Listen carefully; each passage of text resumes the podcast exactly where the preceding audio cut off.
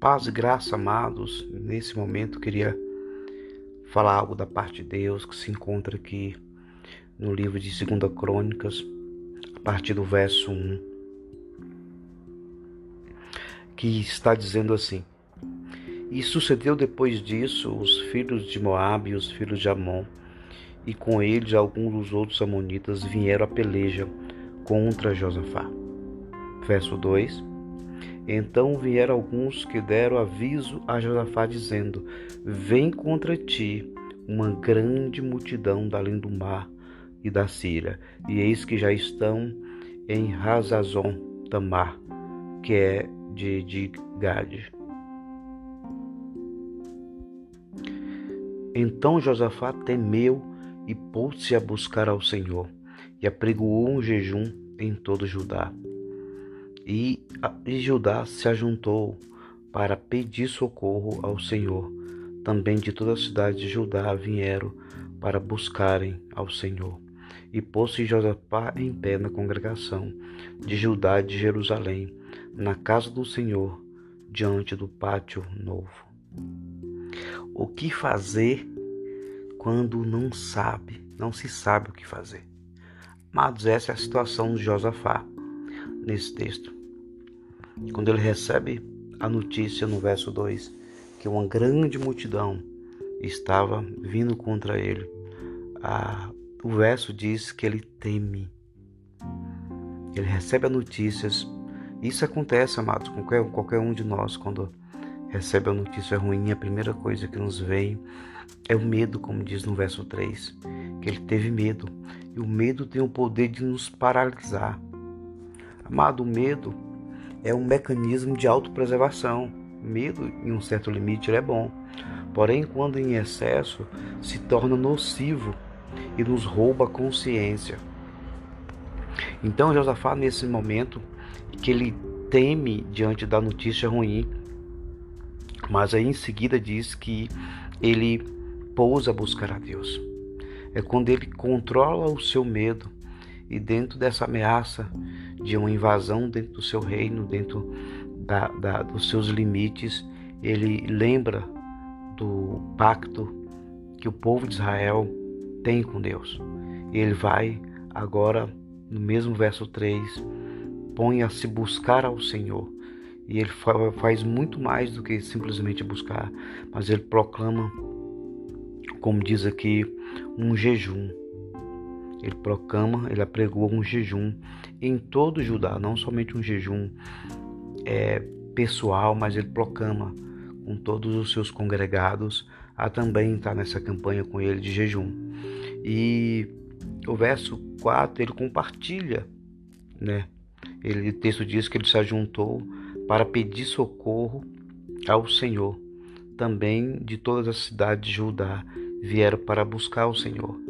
Você vê que ele, ele busca, ele compartilha a sua necessidade. O medo leva ele a buscar Deus, e essa busca a Deus ele percebe que o problema dele não é só dele, o problema dele é de toda uma nação. Então, geralmente, quando um problema afeta a nós, automaticamente, dependendo da gravidade do problema, afeta toda a família, né? Então, é, é, é, a oportunidade de que toda a família seja compartilhada da necessidade de buscar em Deus essa ajuda. É o que Josafá faz. Ele busca Deus, apregou o jejum.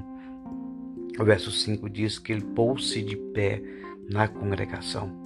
Essa posição de pôr-se de pé, amados, é muito interessante. Que toda vez que Deus vem falar com alguém, ele, ele diz essa palavra: põe-se de pé e falarei contigo, né? Ponte-se de pé, dá a entender de que você pôr na posição de quem você é em Deus, na posição de, de qual Deus te colocou.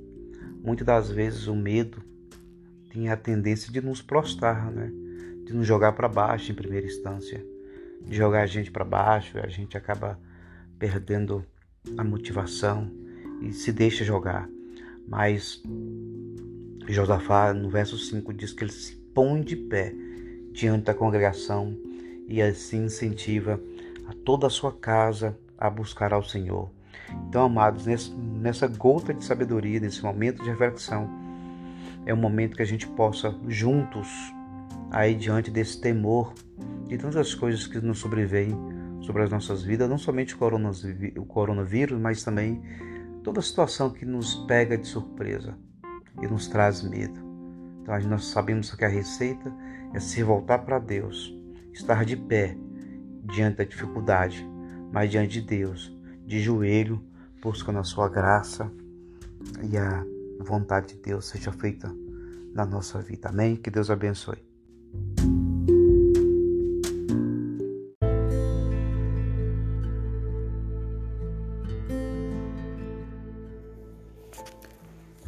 Olá, amados, graça e paz da paz de Deus e do nosso Senhor e Salvador Jesus Cristo. Amém?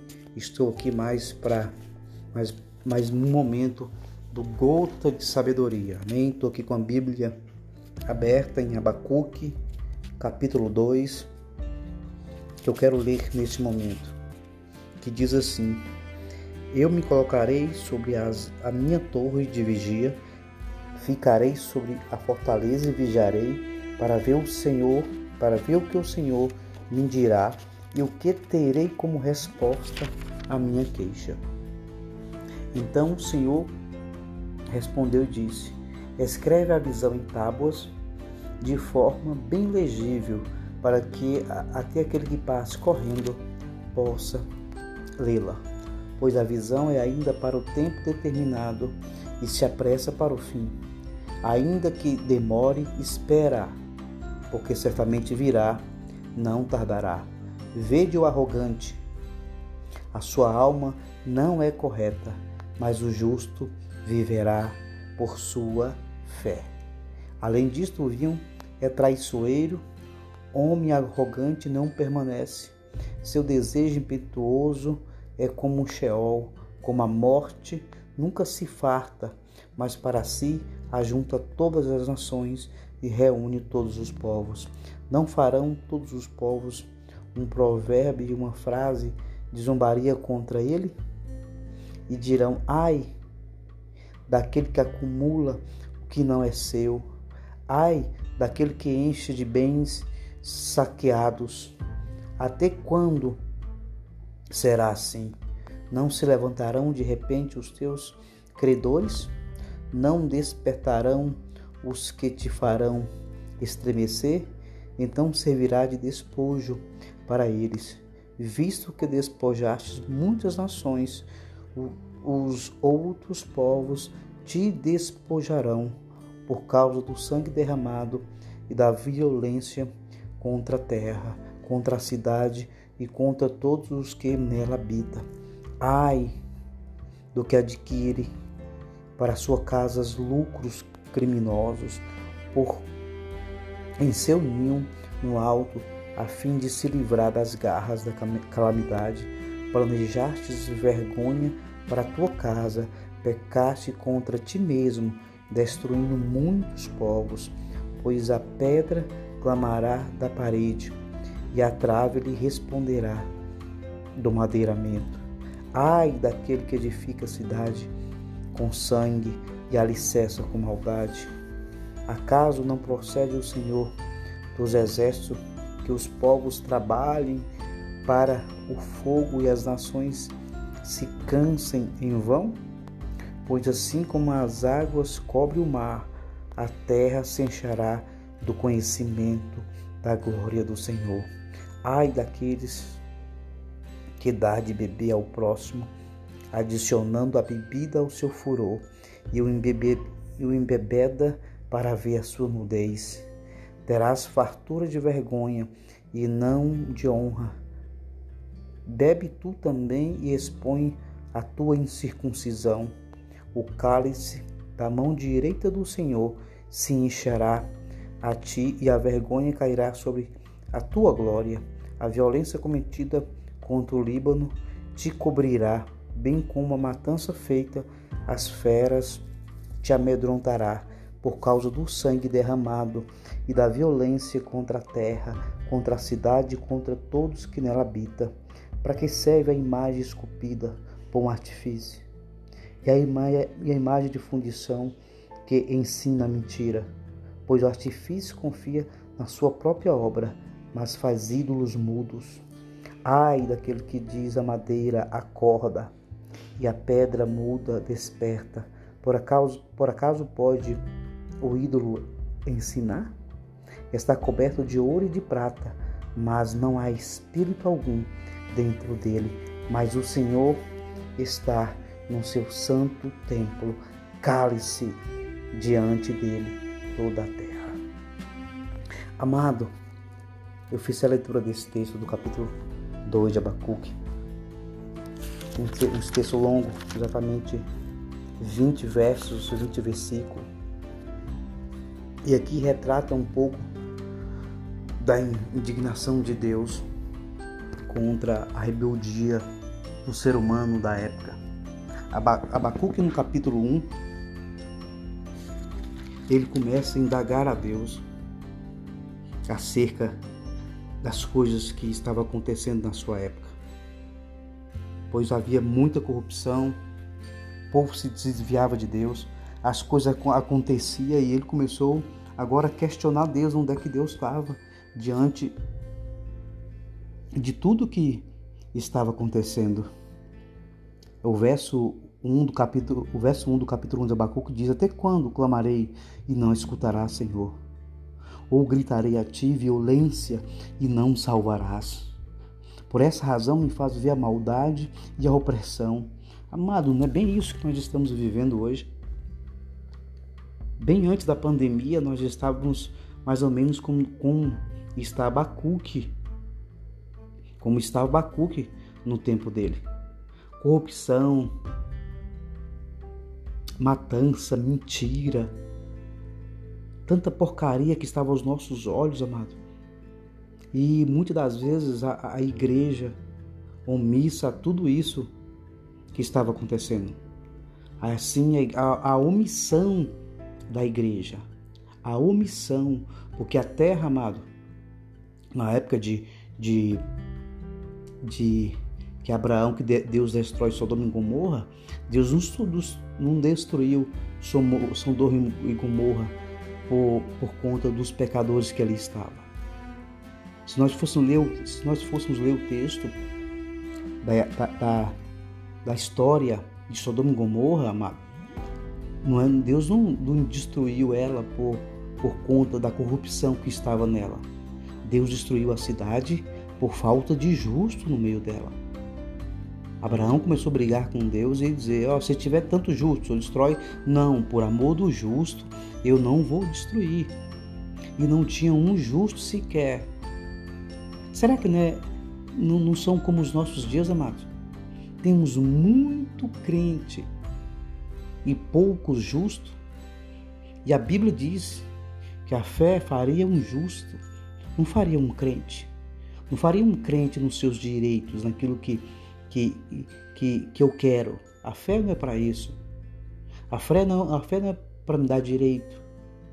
Muito pelo contrário, a fé é para mostrar o meu dever, amado. Dever de ser justo dentro de uma nação corrupta. E Abacuque aqui, no capítulo 1, ele se desespera, porque Deus permite ele ver tudo aquilo sem uma solução. No capítulo 2, ele, ele reconhece e diz: Não, eu vou ficar Vou fazer uma torre de vigia e vou ficar aguardando a resposta de Deus. Eu não vou me desviar por conta de tudo que está acontecendo. Eu não vou me tornar um ateu, um agnóstico por conta de, de, da falta de resposta de Deus quando eu mais queria. Eu vou esperar, eu vou esperar crente, eu vou esperar ju, justamente, eu vou, ser, eu vou confiar num Deus que eu sirvo. E ele fez isso. Até Deus aparecer para ele e dar resposta à sua queixa, que tá, está a partir do verso 2. Deus responde a ele. Amado, diante do desespero de, de, de, de, de Abacuque, assim como é o nosso espero nos dias de hoje, amado, vamos fazer uma torre de vigia e ficar esperando nele, ter a esperança que Abacuque teve, apesar da circunstância, apesar de parecer que Deus já perdeu o comando mas vamos continuar acreditando que o nosso Deus, o Deus de Abacuque, ainda está no controle. E nós temos ferramentas para isso, amado. Veja que no capítulo, no verso 4, que diz assim: Vede arrogante, a sua alma não é correta. Mas a parte B, amado, sim, a parte B desse verso diz assim: Mas o justo viverá da sua fé. Amado, glória seja dada a Deus. Esse verso nos enche de esperança. Esse verso é tão importante que ele, ele, ele é, é usado pela primeira vez aqui em Abacuque, mas Paulo várias vezes cita esse verso no Novo Testamento. Por que, amado? Porque a nossa fé é que nos garante que vamos nos manter firme diante de todas as circunstâncias que estamos vivendo. A corrupção continua e talvez agora, junto com a pandemia, muito mais. Quanto de dinheiro foi desviado injustamente por conta de pessoas, à custa de pessoas mortas, matando pessoas para que tivesse os seus lucros maior. Amado, Deus está no controle. Deus está no controle, mas é a nossa fé que vai nos garantir ficar firme é a nossa fé. Não abra mão da sua fé. Fé. Fé é aqui, é, é aquela é aquela qualidade que você tem de permanecer diante de Deus mesmo quando as coisas estão difíceis, amado. A fé não é para facilitar as coisas, não. A fé não facilita as coisas. A fé torna as coisas possíveis possíveis. A fé nos garante que a gente vai ser apedrejado, que a gente vai ser muitas das vezes maltratado, passar por situações que talvez você nunca acreditou que um crente passaria, mas é a nossa fé que vai nos garantir que vamos passar por tudo isso e a nossa fé não vai ser mudada, não vai ser abalada. Eu não vou me, me desconfigurar junto com o mundo por conta das coisas que estão acontecendo ao meu, ao meu redor e até muitas das vezes até em minha casa, dentro da minha família, na minha carne, mas a minha fé me faz permanecer de pé. Segundo motivo, amados, que nós temos é, a consciência. No verso 14 diz assim: Pois assim como as águas cobrem o mar, a terra se encherá, se encherá do conhecimento da glória do Senhor. Amado, Rabacuque tinha na sua consciência isso gravado que por mais que tivesse difícil, por mais que tivesse sujo toda aquela corrupção, toda aquela nação, assim como nos nossos dias, a, a, a, o conhecimento da glória do Senhor vai encher a terra. Não perca a esperança nisso, por mais que você vê crentes se deixando se corromper por conta de tantas coisas, não perca, não perca a sua fé. O meu justo viverá da fé, diz Deus. Acreditar no verso 14 que assim como as águas cobre o mar, assim como, a, assim como as águas cobre o mar, a terra se encherá, se encherá de todo conhecimento do Senhor. É convicção, amado, que a terra vai ser cheia da glória do Senhor. E só vai conseguir ser cheia quando você permanecer firme na sua fé. Senão você outros verão esse, esse enchimento da glória do Senhor, mas você não, se você se desfalecer na sua fé. Então mantenha a sua fé firme. Mantenha consciência de que Deus, de que Deus vai encher a terra com conhecimento da sua glória. Creia nisso, amado, de todo o seu coração. Verso verso 20, para terminar, amado, diz assim: Mas o Senhor está no seu santo templo. Mas o Senhor está no seu santo templo. Verso final diz: Cale-se diante dele toda a terra. Cale-se diante dele. Amado, Deus está no seu lugar. Deus está no, teu, no seu santo templo contemplando tudo que está acontecendo. Deus não perdeu a mão. Deus não perdeu o controle das coisas que estão acontecendo. Nós muitas das vezes por falta de informação ou excesso de informação ou informação desencontrada, amado, a gente perde o chão. A gente perde o chão, a gente perde, a gente não sabe mais em, em quem confiar aos olhos humanos. Mas quando eu me prostro diante de Deus para orar, para ler a sua palavra, eu encontro pérolas, assim como Abacuque creu na palavra de Deus, que o justo viveria da sua fé, que a, a terra seria cheia do conhecimento de Deus e que Deus estava no seu santo templo, contemplando os bons e os maus, contemplando o que estava acontecendo. E, e melhor, permitindo, decretando muitas coisas para que aconteça. Sabe por quê? Para te fazer mais forte. Porque o que não te mata te deixa mais forte. Então não deixa essa situação matar a tua fé. Use-a para que você saia dessa muito mais forte do que entrou. Amém? Que Deus abençoe a sua vida. E minha oração nessa noite é pedir ao Pai que entre na tua casa, no meio da tua família e que renove em ti as tuas forças e a tua fé. Nos dá essa convicção, Pai, nessa, neste momento. Nos dá essa convicção de fé que nós não vamos ser desfalecidos no meio do caminho. Vamos crescer mais ainda, Pai, com tudo isso que está acontecendo. E aí sim, Pai, nós veremos o conhecimento da Sua glória em nome de Jesus.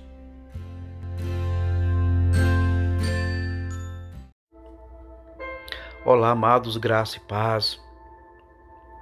Eu queria nessa oportunidade trazer uma reflexão para os nossos corações. Estou aqui com a Bíblia em mãos, exatamente no capítulo 31 do livro de Jó.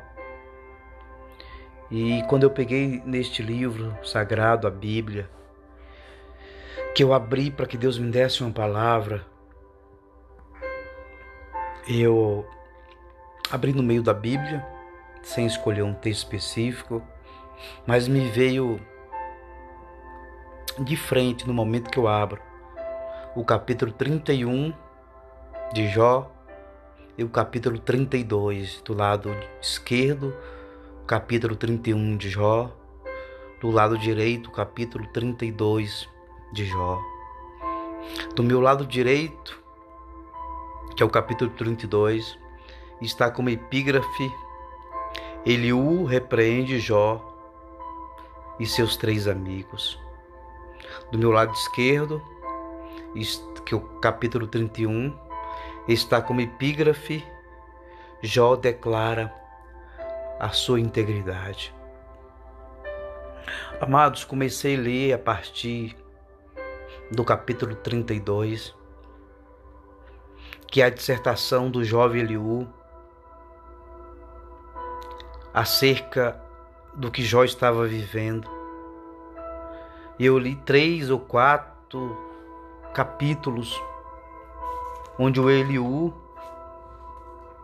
fala e acusa Jó sobre alguns pecados, sobre os seus pecados, sobre aquilo que, que estava acontecendo com a sua vida, era fruto dos seus pecados, fruto de erro, fruto de desvio da vontade de Deus. Li todos os quatro ou cinco capítulos a partir do 32, esse jovem fazendo esse levantamento do que ele achava sobre a vida de Jó. Amados, é intrigante.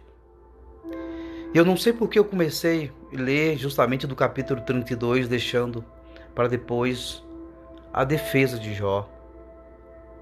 Mas ao terminar os quatro capítulos, a partir do 32, que é o discurso do jovem Eliú, um jovem que achava que sabia tudo que tinha toda a resposta de Deus. Voltei-me para o capítulo 31 de Jó, que tem, como eu disse, por epígrafe a declaração. Jó declara sua integridade. Amados, comecei a ler o capítulo 31 de Jó e vemos Jó se defendendo. Jó sabia da sua integridade. Jó conhecia a sua integridade. Jó sabe sabia quem ele era em Deus. Amados, quando eu cheguei no verso 33 do capítulo 31, que eu queria nesse momento ler, que diz assim, verso 33. Se a exemplo de Adão encobri as minhas transgressões, ocultando a minha maldade no íntimo. Porque tinha medo da grande multidão e o desprezo das famílias me aterrorizava, de modo que me calei e não saí da porta. Ah, quem me dera alguém me ouvisse esta é a minha defesa, que o Todo-Poderoso me responda. Ah, se o meu adversário escrevesse a minha acusação. Por certo, eu carregaria nos ombros, eu a traria sobre mim como coroa. Eu lhe prestaria conta dos meus atos como príncipe, me apresentaria a ele. E se a minha terra clamar contra mim, e se os meus sulcos chorassem juntos, se comi os seus frutos sem pagar, ou se causei a morte dos seus donos, receba eu espinhos em vez de trigo e joio em vez de cevada. Aí termina dizendo: terminaram as palavras de Jó. Amados, nesse momento eu queria que vocês, ao ouvissem esse áudio, se voltasse à Bíblia Sagrada, pegasse o livro de Jó, no seu capítulo 32, lesse a acusação do Eliú, e depois se voltasse para o capítulo 31, onde Jó faz a sua defesa e leia com calma. Porque Jó, amados, apresenta toda uma estrutura de alguém que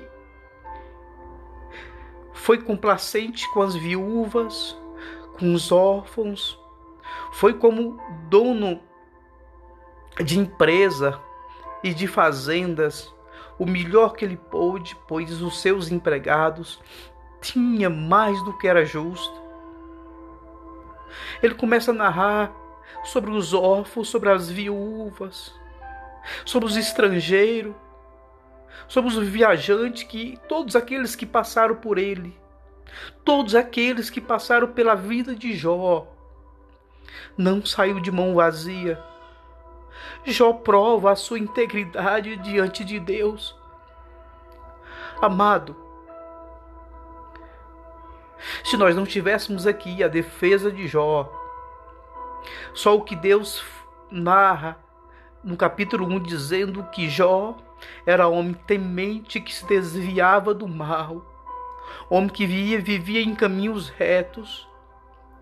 Mas o que corta meu coração nesse momento, amado, é o texto que eu li, todo o capítulo 31, mas é a declaração de Jó dizendo que ele queria que alguém mostrasse para ele os seus erros, as suas falhas, aonde ele, aonde ele pecou, aonde ele estaria pecando.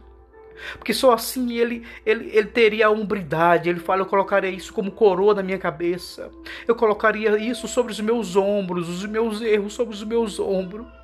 Ou seja, eu assumiria assumiria todos os meus erros, todas as minhas maldades, toda a minha falta de amor, toda a minha negligência com o próximo, toda a minha negligência com Deus. Eu assumiria, era isso, é isso que Jó está dizendo. Eu assumiria todos os meus erros. Eu botava no ombro e ia diante de Deus assumir o meu erro. Eu não ia fazer como Adão, ele disse, eu não ia fazer como Adão, que se escondeu. Amado, isso é para mim, para você nesse momento de entender. Eu tenho certeza, amados, que nenhum de nós, nenhum de nós, meros mortais, mero ser humano, receberia de Deus o testemunho que recebeu de Jó. Não tem ninguém no século 21, não conheço ninguém no século 21 que poderia receber de Deus o testemunho que recebeu de Jó. Homem íntegro que se desvia do mal, que faz o que é bom o tempo todo. Amados, é para a gente assumir a nossa responsabilidade, é para a gente sentir o peso da nossa falta de amor, da nossa falta de, de amor para com o próximo, amor para com Deus, e trazer isso no ombro e sentir o peso, pois estou sentindo nesse momento o peso de toda a carga de uma vida. Muito aquém daquilo que Deus espera. E só assim, amados, nós poderemos voltar de novo a gozar de Deus ou gozar em Deus. Uma vida ampla e feliz é assumindo as nossas falhas, os nossos pecados, é colocando no nosso ombro e indo em direção a Ele. É indo em direção a Ele com o coração quebrantado e contrito que diz a palavra que ele não vai desprezar. Então, nesse momento, meu querido e minha querida, eu te aconselho que reflita um pouco em sua vida, aqueles que te cerca, te cercou por todos os anos da sua vida, se tornou uma pessoa melhor a partir de você teve o seu peso aliviado a partir de você. Teve uma fome saciada a partir de você. Teve o frio amenizado a partir de você. Reflita sobre tudo isso.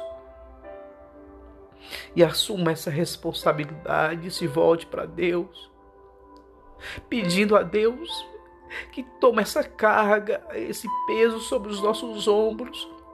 Mas só vai ser possível tirar dos nossos ombros quando a gente assumir que existe esse peso de falta de amor, falta de muitas das vezes de caráter, de assumir a nossa realidade como homem e mulher de Deus.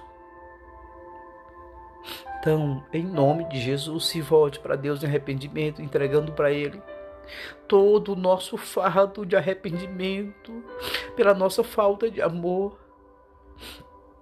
E pega o jugo dele que é leve e suave, como diz em Mateus 11, 28, aprendei de mim, tomai sobre vós o meu jugo e aprendei de mim, que sou manso e humilde de coração. Então encontrarei para as vossas almas o descanso. O descanso só vem quando eu aprendo de Jesus. Quando eu aprendo de Jesus, eu encontro nele descanso para a alma, que é o que mais nós precisamos nesses últimos dias que nos resta. Que Deus abençoe a minha vida, que Deus abençoe a sua vida. E a minha oração é que Deus traga você em um arrependimento tal que você não vai ter outro jeito senão correr com essa carga para os braços dele.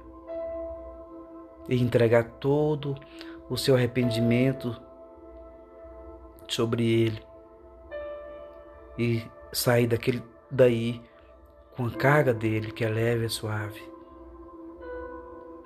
Amém. Que Deus abençoe a sua vida. Olá, amados. A paz do Senhor a todos.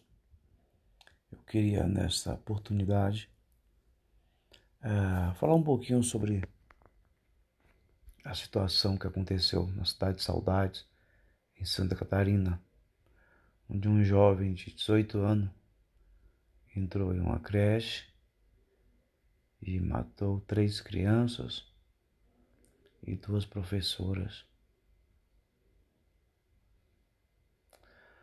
Outra criança ferida no hospital. E isso bem junto aí com a vinda dos dias das mães, né? Então, quantas mães chorando, quantos filhos chorando a morte de sua mãe, de suas mães, as mães dos filhos. E penso também no agressor, um jovem de 18 anos que também tem uma mãe. Meu Deus, quão violenta tá a nossa sociedade, né? Bem, da verdade, a violência vem desde o princípio, né? Quando ali a gente teve Caim matando o seu irmão, seu próprio irmão. A primeira morte aconteceu no seio de uma família. E, e todas as mortes, a bem da verdade, acontecem no seio da família, porque nós em Deus nós somos um. Nós somos oriundo de uma única pessoa, na verdade únicas, né, que Adão e Eva. Então a humanidade é uma grande família. Uma grande família que se perdeu, que tem se perdido no tempo, tem se perdido na vida. É. Estou com 48 anos, sou de uma geração aí dos anos 70, né? Nasci nos anos 70 e pude, tive a oportunidade de conhecer pessoas mais humanas. Cada vez que passa, a humanidade vai se perdendo dentro de nós. Ser humanos, né, como como como ser humano, como filho de Adão. Por isso veio Cristo, né? Por isso veio Cristo para redimir essa grande família. Veio Cristo. E sem Ele, amados, sem Ele nós continuaremos sendo uma família se autodestruindo. Uma família onde ninguém ama mais ninguém, onde sobrevive o mais forte, como a lei da, da, da selva, sobrevive o mais forte. Mas com Cristo é, o seu reino é diferente. E ele veio, ele veio redimir isso, ele veio trazer de novo a essência da humanidade, do que é o ser humano, do que é o ser humano, o humano ser. Quando Deus fez o ser humano, a Bíblia diz que ele fez a sua imagem e a sua semelhança. Todo ser humano deveria ser a imagem e a semelhança de Deus. Sem essa imagem, sem semelhança, não sei se dá para chamar de, de ser humano. Mas veio Jesus, graças a Deus por isso. Muitos têm entendido a mensagem de Cristo e têm deixado Ele adentrar onde precisa entrar para ligar essa chave em nós, que nos faz voltar de novo ao jardim do Éden, de uma forma espiritual e aceitar toda a humanidade que Deus contou, que Deus predestinou, que Deus é, ortogou em nós. Deus tem um texto que diz que Deus, na sua sabedoria, já tinha é, confiado a nós né, e nos predestinados a sermos como seu filho. A Bíblia diz que Jesus morreu antes da fundação do mundo. Então, para Deus não tem. Deus é atemporal, né? O tempo não, não segura Deus, o tempo não prende Deus. Deus não sabe o que é tempo na cronologia, na, da forma cronológica como nós entendemos. E é interessante que nós, como cristãos brasileiros, a gente. São poucos que têm adotado essa verdade de que o Evangelho veio para simplesmente para nos fazer humanos de novo. A vida de Jesus é o maior exemplo. Jesus conseguiu ser o melhor ser humano que ele poderia ser enquanto, enquanto vida, enquanto terra, e nos deixou o legado para seguir os seus passos e também se tornar o melhor ser humano que a gente possa ser aqui nessa terra.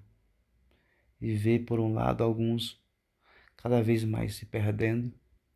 Lembro-me do texto de Apocalipse que diz: Quem é sujo, suje-se mais, mas quem é limpo, limpe-se mais.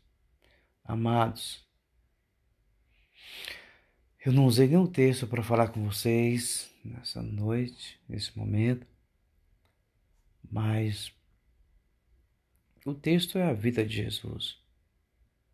Jesus disse que aquele que está nele daria fruto e que o mundo está precisando de frutos, de, de referências, que a gente possa se levantar no meio dessa multidão desumanizada e tentar encarnar toda a humanidade que aprendemos com Cristo em Sua palavra. Que Deus possa nos fazer humildes e humanos cada vez mais, porque é disso que o mundo precisa de amor. E somente alguém que se tornou verdadeiro humano pode amar assim como Deus amou. Amém. Que Deus abençoe a sua vida, sua casa, sua família. E nunca esqueça de que nós somos a imagem e semelhança do Deus vivo.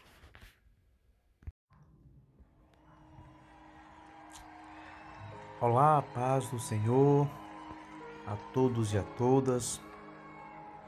Quero nessa oportunidade trazer uma reflexão da parte de Deus para o meu e para o teu coração. Amém? Estou aqui em minhas mãos com um livro de do profeta Abacuque, que está aberto no seu capítulo 1, no seu versículo 1, que diz assim: Esta é a mensagem que o profeta Abacuque recebeu uma visão. Versículo 2: Até quando, Senhor, terei de pedir socorro? Tu, porém, não os ouves. Clamo a violência por toda parte, mas tu não vens salvar. Amados e amadas, essa é angústia, a agonia que o profeta tem acerca dessa visão que recebeu. Amado, nós estamos hoje no dia 7 de maio de 2021 e a semana nos, é, nos foi acometida de várias histórias de violência várias histórias onde a gente pede socorro. Se não me falha a memória, ontem em Jacarezinho, Rio de Janeiro, uma chacina com mais de quase 30 pessoas mortas. Não para memória, 28 pessoas mortas. Tivemos essa, tivemos essa semana também três pessoas, cinco pessoas mortas na cidade de Saudade, em Santa Catarina. Duas professoras e três crianças com menos de dois anos. Violência, violência, violência. É o que nós estamos vendo, era o profeta Abacuque, está vendo? Gritava a Deus, como quem não tivesse esperança. Vimos também aí algo que aconteceu em Manaus.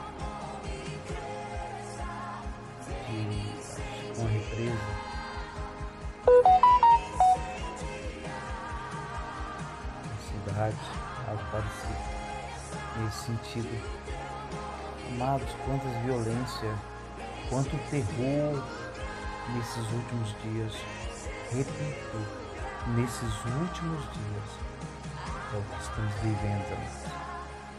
Muitos ainda estão desapercebidos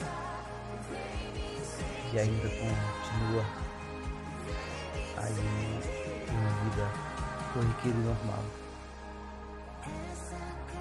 Sem a consciência de que Jesus está voltando cada vez mais. Cada segundo que passa é relevante para a gente, porque fica iminente a volta de Cristo, a volta do nosso Senhor Jesus. E Maranata, amados, Maranata, ou seja, ora vem, Senhor Jesus. Porque violência, amados, está cercando todos nós. Se aproxima-se uma data tão especial, o Dia das Mães, né? E quantas mães choram a morte dos seus filhos essa, essa chacina no Rio de Janeiro. Quero aqui juízo né, sobre quem estava certo e quem estava errado. A é que tem mães que perderam seus filhos. Uma semana tão importante que é o Dia das Mães, que é, que é alguém, que era um, é um ser o qual Deus confiou aqui na terra. Um amor tão parecido com o dele. Que amor é esse? Que amor é esse? Quando se fala de amor de amor. Mas mesmo com todo esse amor, ainda continua a violência, os horrores, as maldades, a gente tem que assistir isso de perto, e cada vez mais de perto. E essa, amado, era a angústia do profeta Abacuque. Ele chega diante de Deus e pedindo socorro e indagando Deus: até quando, Senhor? Até quando, Senhor? Até quando? É como se já não aguentasse mais, amados. É como se já não aguentasse mais a violência, a maldade do ser humano em si? Até quando? Essa é a pergunta que ecoa nos nossos corações, nos nossos ouvidos. Até quando? Até quando a gente vai ter que aguentar tudo isso? O profeta vive os seus dias maus. O profeta viveu os seus dias maus. Nós já estamos vivendo esses dias maus, amados de interrogar a Deus e perguntar a Ele com todo o respeito que nós temos pelo Senhor, mas o nosso coração se aperta nessa angústia de saber até quando. Até quando, Senhor? Até quando? E o profeta, angustiado, capítulo 2, diz assim: Subirei até minha torre de vigia e ficarei de guarda Ali esperarei para ver o que ele diz. Que resposta dará a minha queixa? Amados, nessa pergunta bendita que nós temos em nossos corações, de perguntar a Deus até quando? Até quando? Isso até quando, amado? Que só a Deus pertence. Muitas das vezes tem feito de muitos aí pessoas ateias. Quantas pessoas hoje se diz ateias ou ateu por conta de indagações que fez a Deus e não recebeu resposta? Não é verdade? Se Deus é todo poderoso e tão bom, por que ele não usa o seu poder, o seu amor e a sua bondade para acabar com isso de uma vez e nos dar dias de paz, que é o que nós estamos querendo, é o que nós estamos precisando? Até quando, Senhor? Até quando? E dentro dessa pergunta, amado, você pode entrar para dentro de você mesmo e se questionar e se amargurar e se achar até um ateu. É, se achar até um ateu, um ateu por falta de resposta, porque é isso que a falta de respostas nos faz muitas das vezes. Mas o profeta Abacuque nos dá uma grande lição ele diz no capítulo 2, que eu acabei de ler: Eu subirei a minha torre de vigia e ficarei de guarda. Ali esperarei para ver o que ele diz, que resposta dará a minha queixa. Eu subirei para minha torre de vigia. Eu tenho um lugar que eu entro para falar com Deus e ali eu fico esperando, respeitando o tempo dele, até quando? Até quando ele quiser. Mas uma coisa ninguém tira do meu coração é que diante de todas essas coisas, eu sou mais do que vencedor. Por mais que as lutas diga que não, por mais que a circunstância mostra que não. Eu subirei para minha torre, minha torre de vigia, e ali eu ficarei esperando em Deus a queixa que eu fiz, e com certeza receberei de Deus respostas. Ah, amado, é tremendo. Deus é tremendo. No mesmo versículo do capítulo 2, no, no mesmo versículo, não, amados, perdoa. No versículo 4 de Abacuque 2 diz assim: Olhe para os arrogantes e os perversos, que em si mesmo confia. O justo, porém, viverá da sua fé ou da sua fidelidade a Deus. Amado, é tremendo saber que diante das circunstâncias difíceis que a gente vive, a gente tem com quem clamar ou reclamar muitas das vezes. A gente reclama sabendo que muitas das vezes não vai ser a nossa reclamação que vai resolver, mas sim Deus no seu tempo. Versículo 3 diz assim: do capítulo 2. Essa é uma visão do futuro. Descreve o fim e tudo se cumprirá. Se parecer que demora, demorar a vir, espere com paciência. Amado, foi essa palavra de Deus ao coração do profeta Abacuque que não deixou ele desanimar dentro da sua caminhada cristã com toda a violência, com toda a maldade, com tudo de ruim que estava ao seu redor. Ele tinha a palavra de Deus no seu coração e nesta noite Deus está falando contigo. Essa é uma visão para o futuro.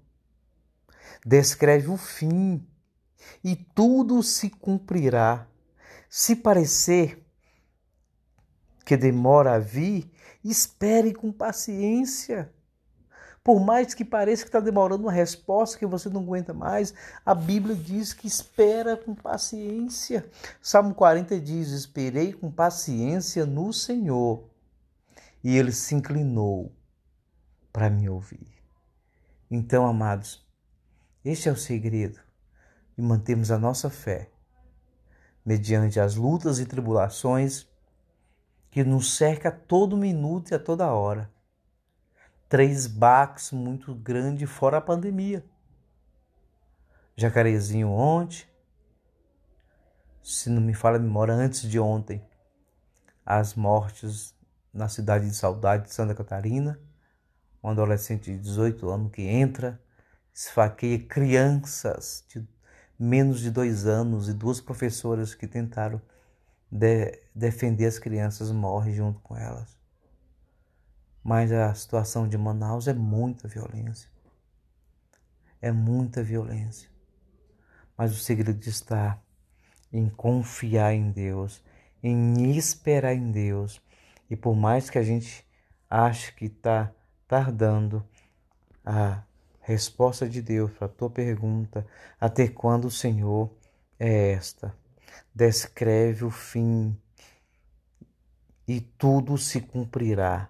Se parecer que demora a vir, espere com paciência, pois certamente acontecerá, não se atrasará.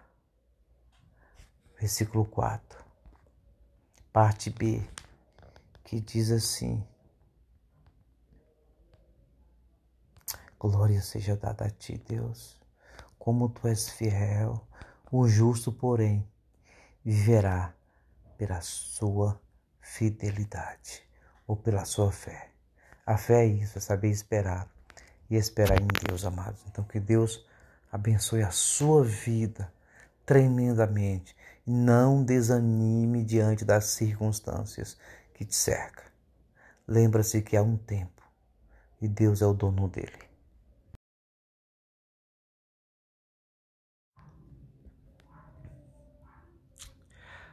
Olá, paz do Senhor a todos e a todas. Quero nessa oportunidade trazer uma reflexão da parte de Deus para o meu e para o teu coração. Amém? Estou aqui em minhas mãos com o livro de do profeta Abacuque, que está aberto no seu capítulo 1,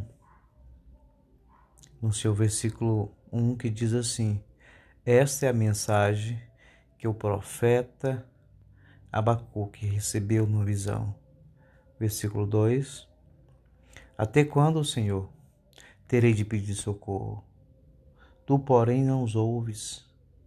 Clamo a violência por toda parte, mas tu não vens salvar. Amados e amadas, essa é a angústia, a agonia que o profeta tem acerca dessa visão que recebeu. Amado, nós estamos hoje no dia 7 de maio de 2021 e a semana nos, é, nos foi acometida de várias histórias de violência, várias histórias onde a gente pede socorro. Se não me falha a memória, ontem em Jacarezinho, Rio de Janeiro, uma chacina aí com mais de quase 30 pessoas mortas. Se não me falha a memória, 28 pessoas mortas. Tivemos essa, tivemos essa semana também três pessoas, cinco pessoas mortas na cidade de Saudade, em Santa Catarina. Duas professoras e três crianças com menos de dois anos violência, violência, violência. É o que nós estamos vendo, era o que o profeta Abacuque estava vendo e gritava a Deus como, como quem não tivesse esperança. Tivemos também aí algo que aconteceu em Manaus, de acho que uma represa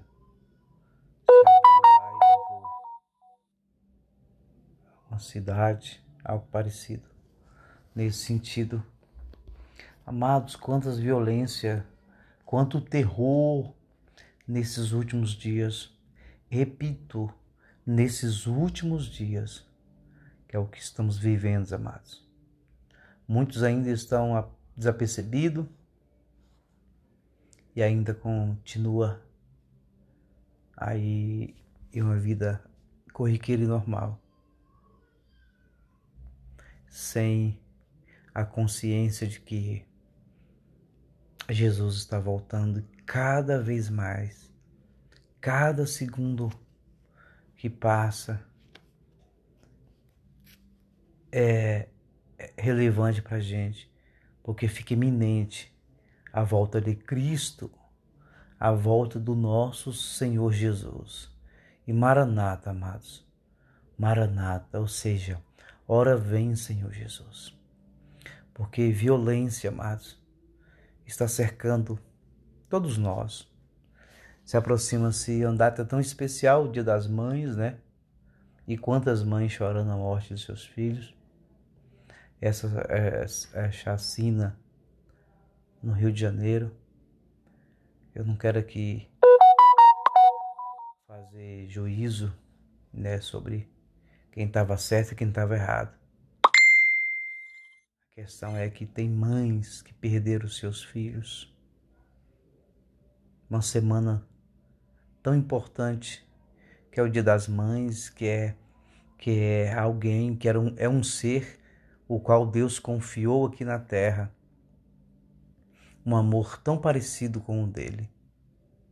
Que amor é esse? Que amor é esse? Quando se fala de amor de uma mãe.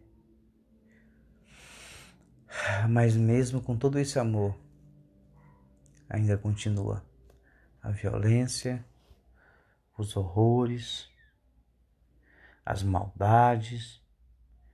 E a gente tem que assistir isso de perto e cada vez mais de perto. E essa, amado, era a angústia do profeta Abacuque. Que ele chega diante de Deus e pedindo socorro e indagando Deus: até quando, Senhor? Até quando, Senhor? Até quando? É como se já não aguentasse mais, amados. É como se já não aguentasse mais a violência, a maldade do ser humano em si? Até quando? Essa é a pergunta que ecoa nos nossos corações, nos nossos ouvidos. Até quando? Até quando a gente vai ter que aguentar tudo isso? O profeta vive os seus dias maus. Profeta viveu os seus dias maus. Nós estamos vivendo esses dias maus, amados, de interrogar a Deus, e perguntar a Ele com todo o respeito que nós temos pelo Senhor, mas o nosso coração se aperta nessa angústia de saber até quando. Até quando, Senhor? Até quando? E o profeta, angustiado, capítulo 2, diz assim: Subirei até minha torre de vigia e ficarei de guarda. Ali esperarei para ver o que ele disse. Que resposta dará a minha queixa? Amados, nessa pergunta bendita que nós temos em nossos corações, de perguntar a Deus até quando? Até quando? Isso até quando, amado? Que só a Deus pertence. Muitas das vezes tem feito de muitos aí pessoas ateias. Quantas pessoas Hoje se diz ateias ou ateu por conta de indagações que fez a Deus e não recebeu resposta. Não é verdade? Se Deus é todo-poderoso e tão bom,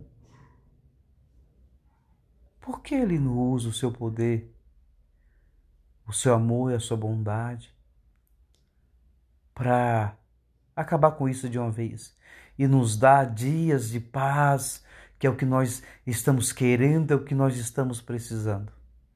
Até quando, Senhor? Até quando? E dentro dessa pergunta, amado, você pode entrar para dentro de você mesmo e se questionar e se amargurar e se achar até um ateu. É, se achar ateu um ateu, um ateu por falta de resposta, porque é isso que a falta de respostas nos faz muitas das vezes. Mas o profeta Abacuque nos dá uma grande lição. Ele diz no capítulo 2, que eu acabei de ler: Eu subirei a minha torre de vigia e ficarei de guarda. Ali esperarei para ver o que ele diz, que resposta dará à minha queixa. Eu subirei para minha torre de vigia. Eu tenho um lugar que eu entro para falar com Deus e ali eu fico esperando, respeitando o tempo dele, até quando? Até quando ele quiser. Mas uma coisa ninguém tira do meu coração é que diante de todas essas coisas, eu sou mais do que vencedor. Por mais que as lutas diga que não, por mais que a circunstância mostra que não, eu subirei para minha torre, minha torre de vigia e ali eu ficarei esperando em Deus a queixa que eu fiz e com certeza receberei de Deus respostas. Ah, amado, é tremendo. Deus é tremendo. No mesmo versículo do capítulo 2, no, no mesmo versículo, não, amados, perdoa. No versículo 4 de Abacuque 2 diz assim: Olhe para os arrogantes e os perversos, que em si mesmo confia. O justo, porém, viverá da sua fé ou da sua fidelidade a Deus. Amado, é tremendo saber que diante das circunstâncias difíceis que a gente vive, a gente tem com quem clamar ou reclamar muitas das vezes. A gente reclama sabendo que muitas das vezes não vai ser a nossa reclamação que vai resolver, mas sim Deus no seu tempo. Versículo 3 diz assim, do capítulo 2: Esta é uma visão do futuro. Descreve o fim e tudo se cumprirá se parecer que demora, demorar a vir, espere com paciência. Amado, foi essa palavra de Deus ao coração do profeta Abacuque que não deixou ele desanimar dentro da sua caminhada cristã, com toda a violência, com toda a maldade, com tudo de ruim que estava ao seu redor, ele tinha a palavra de Deus no seu coração e nesta noite Deus está falando contigo. Essa é uma visão para o futuro. Descreve o fim e tudo se cumprirá. Se parecer que demora a vir, espere com paciência. Por mais que pareça que está demorando uma resposta que você não aguenta mais, a Bíblia diz que espera com paciência. Salmo 40 diz: Esperei com paciência no Senhor, e ele se inclinou para me ouvir. Então, amados, este é o segredo de mantermos a nossa fé mediante as lutas e tribulações que nos cerca a todo minuto e a toda hora três baques muito grandes fora a pandemia. Jacarezinho ontem, se não me falha a memória, antes de ontem, as mortes na cidade de Saudade de Santa Catarina, um adolescente de 18 anos que entra, esfaqueia crianças de menos de dois anos e duas professoras que tentaram de defender as crianças morrem junto com elas.